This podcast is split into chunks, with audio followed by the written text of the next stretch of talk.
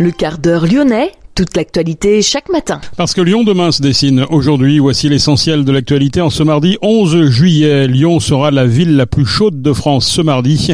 On attend jusqu'à 38 degrés avant une chute des températures prévues demain. L'agence régionale de santé lance une campagne de sensibilisation pour rappeler les bons usages des services d'urgence des hôpitaux. Les urgences dentaires de l'hôpital Édouard seront fermées à partir de lundi. Elles seront transférées au centre de soins dentaires du 7e arrondissement durant tout cet été. Le bilan des analyses concernant les PIFAS ont été livrés aux élus des communes concernées et les résultats sont plus qu'inquiétants. Explication dans ce quart d'heure lyonnais.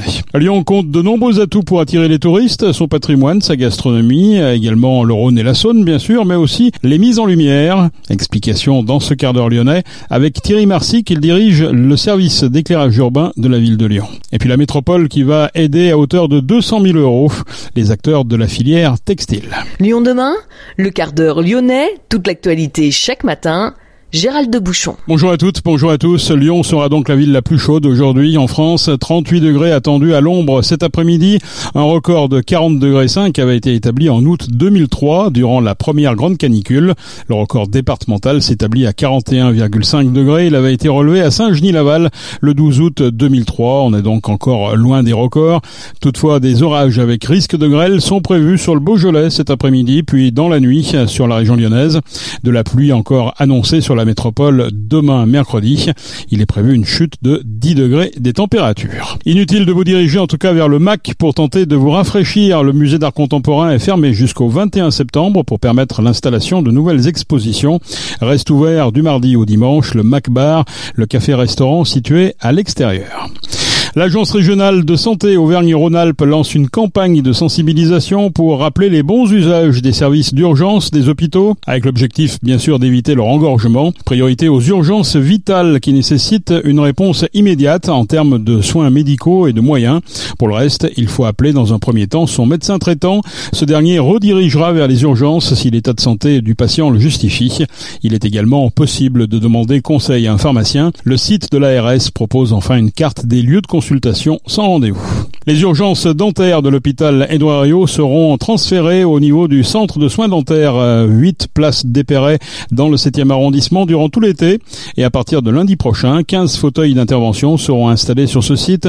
Le centre d'accueil sera ouvert du lundi au vendredi de 8h30 à 15h, fermé le 15 août et de 8h30 à 11h le samedi. Lyon demain, un site internet, du son, de l'image, un média complet pour les Lyonnais qui font avancer la ville. Le bilan des analyses concernant les PIFAS ont été livrés aux élus des communes concernées, autrement dit Lyon 7 et Lyon 8, mais aussi Brignais, Chaponneau, Charlie, Faisin, Francheville, La Mulatière, Saint-Fond, Sainte-Foy-les-Lyons, Solèze, Vernaison, Vourles. Les résultats sont plus qu'inquiétants. Les polluants éternels sont présents en trop grande quantité dans la plupart des œufs prélevés dans les poulaillers individuels sur ces 12 communes. 34 prélèvements sur 40 ne respectent pas la norme européenne applicable aux produits mis sur le marché. Les valeurs les plus élevées atteignent jusqu'à 6 fois la norme. Les œufs les plus pollués se trouvent à proximité de la plateforme industrielle de Pierre-Bénite. La préfecture assure que les œufs prélevés dans les poulaillers professionnels sont en revanche tous conformes. Une troisième campagne d'analyse sur les poulaillers domestiques va être lancée. Des prélèvements sont prévus en septembre sur des communes comprises sur un axe nord-sud ainsi que sur un axe est-ouest de part et d'autre de la plateforme industrielle. Plus que jamais, le principe de précaution reste de mise. Il est conseillé de de ne pas consommer les œufs issus des poulaillers domestiques sur les 12 communes. Un jeune homme est soupçonné d'avoir allumé un incendie au rez-de-chaussée d'un immeuble à Saint-Fond. Les faits s'étaient déroulés le 2 juillet dernier vers 6h30 du matin. Les occupants se sont trouvés piégés par les flammes. Plus de 100 pompiers ont dû être mobilisés pour procéder à l'évacuation. Le jeune homme de 16 ans, domicilié à Saint-Fond, a été arrêté quelques jours plus tard chez son père près d'Issingeau en Haute-Loire. Il a été présenté à un juge d'instruction vendredi. Il est mis en examen des chefs de dégradation ou détérioration du bien d'autrui par un moyen dangereux pour les personnes ayant entraîné une incapacité totale de travail supérieure à 8 jours. Le jeune homme a été placé en détention provisoire. Lyon, Lyon Lyon. Lyon compte de nombreux atouts pour attirer les touristes, son patrimoine, sa gastronomie, son fleuve et sa rivière, mais aussi ses mises en lumière. Des ponts, des bâtiments, des monuments éclairés pour les embellir et pour mettre en avant le fameux patrimoine UNESCO de la ville de Lyon. Le premier plan lumière remonte au mandat de Michel Noir, mais depuis, le nombre de points lumineux n'a cessé de croître.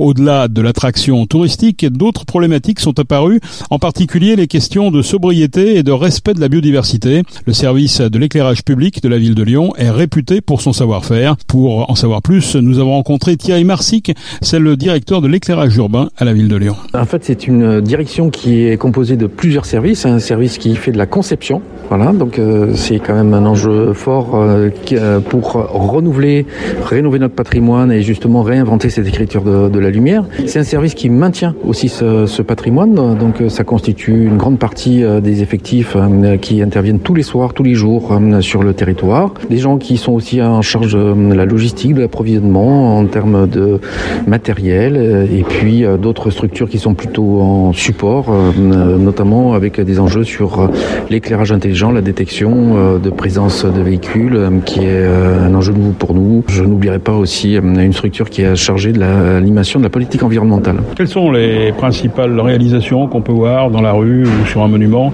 qui émanent de ce service? Alors, dans, dans les réalisations, vous en avez tout plein. Alors, celle qui ne se voit pas nécessairement, mais c'est toute la transformation de l'éclairage public, le passage en LED, la, la, mise en œuvre dans certains quartiers de dispositifs de détection de présence hein, qui nous permettent de faire de sérieuses économies d'énergie. Voilà, ça c'est euh, une grande partie effectivement de notre euh, activité. Ensuite, euh, on a des rénovations ou des créations de, mise en lumière. Il y a des réalisations comme comme la voûte de Landine, comme le passage France Peugeot, comme bien d'autres qui la, la, passerelle Mazaric, voilà, qui sont qui sont, je pense, assez caractéristiques de ce que doit être l'écriture de la lumière demain, c'est-à-dire une écriture plus plus sobre, mais pour autant qui garde cette dimension poétique qui est essentielle. En fait, notre métier, c'est pas simplement d'éclairer, c'est aussi euh, de créer des ambiances qui soient agréables pour euh, le promeneur, le visiteur, l'habitant euh, sur la ville de Lyon. La sobriété, ça passe par quoi? C'est uniquement le passage en LED ou il y a autre chose derrière? C'est un peu plus que ça, la sobriété. La sobriété, alors il y a la dimension énergétique, effectivement, qui passe par une bonne compréhension des besoins des territoires. finalement, notre métier, c'est peut-être avant tout de comprendre ce qu'est le besoin de chaque territoire. Quand on fait de la détection de présence, on retombe systématiquement sur un chiffre qui montre que pendant 90% du temps de la nuit, nous n'avons pas de détection. Ça veut dire qu'on éclaire pour personne. Et ça, ça nous amène à nous réinterroger sur la, notre manière d'éclairer. Donc euh, ça, c'est un, un, un, premier aspect des choses. Ensuite, euh, la sobriété, c'est également prendre soin du vivant. Donc ça, c'est une dimension, je pense, qui est nouvelle dans bien des territoires, mais en tout cas pour nous aussi, parce que l'on a besoin de s'acculturer, d'échanger. Euh, avec nos collègues euh, euh, qui sont en charge justement de la protection de la nature en ville. On tient à faire un travail vraiment fin sur sur le sujet, voilà, pour arriver à, à, des réponses qui tiennent compte de tous les antagonismes en fait que l'on a aussi en termes de besoins exprimés sur un territoire. Il y a des besoins liés à l'attractivité, à la sécurité, euh, des besoins liés à, une, une, certaine forme de poésie et en même temps de préservation de la biodiversité. Quand on les met tous ensemble, ça ne fonctionne fonctionne pas, a priori. Eh bien non, c'est bien, c'est bien le, le, défi, le défi qu'on doit relever. Le touriste n'est pas dans l'attente justement d'avoir des monuments très éclairés. On, se souvient de ces ponts à Lyon qui étaient quand même super éclairés la nuit.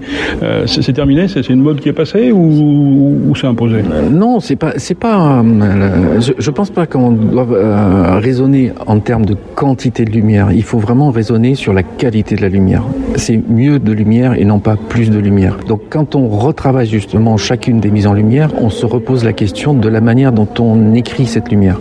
Voilà, euh, c'est finalement la taille du pinceau. Quelque part, si je prends cette image-là, c'est euh, est-ce qu'on va barbouiller une façade de lumière ou est-ce qu'on va justement écrire de manière un petit peu plus fine et un peu, un peu plus subtile sur chacun de ces monuments ou de chacun de ces espaces? Dernière question, ça consomme combien tout ça? Ça consomme combien? On est à peu près à 21 millions de kilowattheures euh, avec un objectif chaque année de diminuer à minima de 650 000 kWh. Voilà, c'est une euh, courbe que l'on tient depuis euh, maintenant plus de presque 20 ans. On sait que l'objectif de diviser par 4 nos consommations est un objectif extrêmement ambitieux, mais on le tiendra. Thierry Marsic, directeur de l'éclairage urbain à la ville de Lyon, le troisième plan lumière permet d'adapter les niveaux d'éclairement aux besoins et aux usages en considérant l'obscurité comme partie prenante de la mise en lumière. Une trame noire urbaine doit en particulier permettre de protéger la biodiversité. Fini la lumineuse, la cacolumie, car si la lumière est belle à contempler, elle agit aussi sur le vivant, que ce soit sur la faune, la flore ou les humains. Elle interfère sur la qualité de vie des espèces animales et végétales, mais également sur la santé des habitants. Mieux vaut dormir en effet dans l'obscurité plutôt que sous une lampe. La métropole de Lyon a voté à l'unanimité un budget de 200 000 euros destiné à accompagner les acteurs de la filière textile. Objectif, développer le recyclage des matières premières utilisées pour l'industrie du textile. La collectivité va aider financièrement 1800 acteurs. Il s'agit de soutenir les projets de cartographie des chutes de textiles menés par le pôle de compétitivité Tectera. Unitex et Silkin Lyon vont être aidés également pour l'organisation d'événements. La collectivité a déjà soutenu le collectif Sans Façon qui a ouvert une boutique éphémère de la mode éthique et durable au centre commercial de la Pardieu. C'est la fin de ce quart d'heure lyonnais. Merci de l'avoir suivi. On se retrouve naturellement demain pour une prochaine édition. Excellente journée.